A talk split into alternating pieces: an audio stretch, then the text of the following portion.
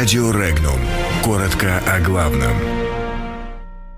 США взяли под прицел Россию. Европарламент предупредил Британию.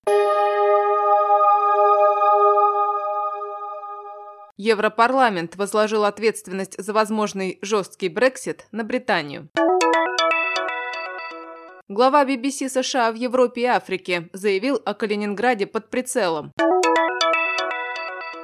Ратифицирована Конвенция о статусе Каспийского моря.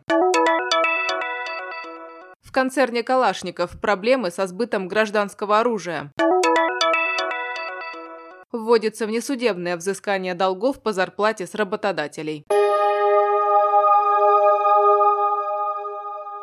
Глава Европейской комиссии Жан-Клод Юнкер предупредил, что риск Брексита без соглашения 1 ноября вполне ощутим, и чтобы избежать его, необходимо оперативное получение предложений в письменном виде от правительства Соединенного Королевства. Таким образом, Европарламент решил официально подчеркнуть, что если между Евросоюзом и Великобританией все же произойдет травматичный развод, он будет всецело на совести британского правительства. Подготовка к уничтожению системы противовоздушной обороны Калининграда ведется Соединенными Штатами на случай начала потенциальной войны с Россией, заявил глава BBC США в Европе и Африке Джеффри Харригян. По его словам, планы по уничтожению будут реализованы, если Россия поведет себя агрессивно. Харригян уверен, что это удастся, поскольку американские военные постоянно тренируются и продумывают подобные планы.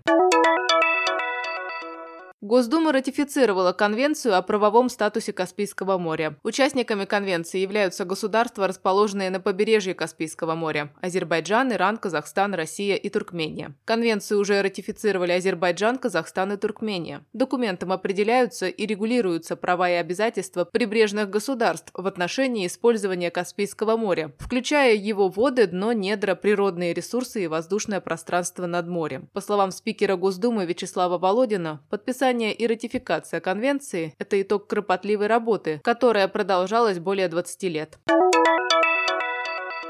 В концерне «Калашников» констатировали наличие проблем со сбытом гражданского оружия на территории России. Об этом заявил замглавы концерна Михаил Нинюков. Он добавил, что с аналогичными проблемами сталкивается также дочерняя структура концерна – Ижевский механический завод. По итогам 2018 года доля гособоронзаказа на предприятии составила 47%.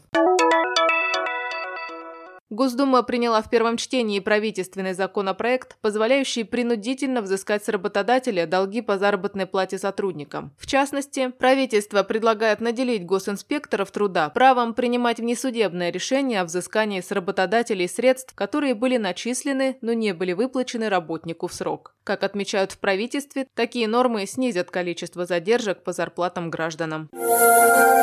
Подробности читайте на сайте Regnum.ru.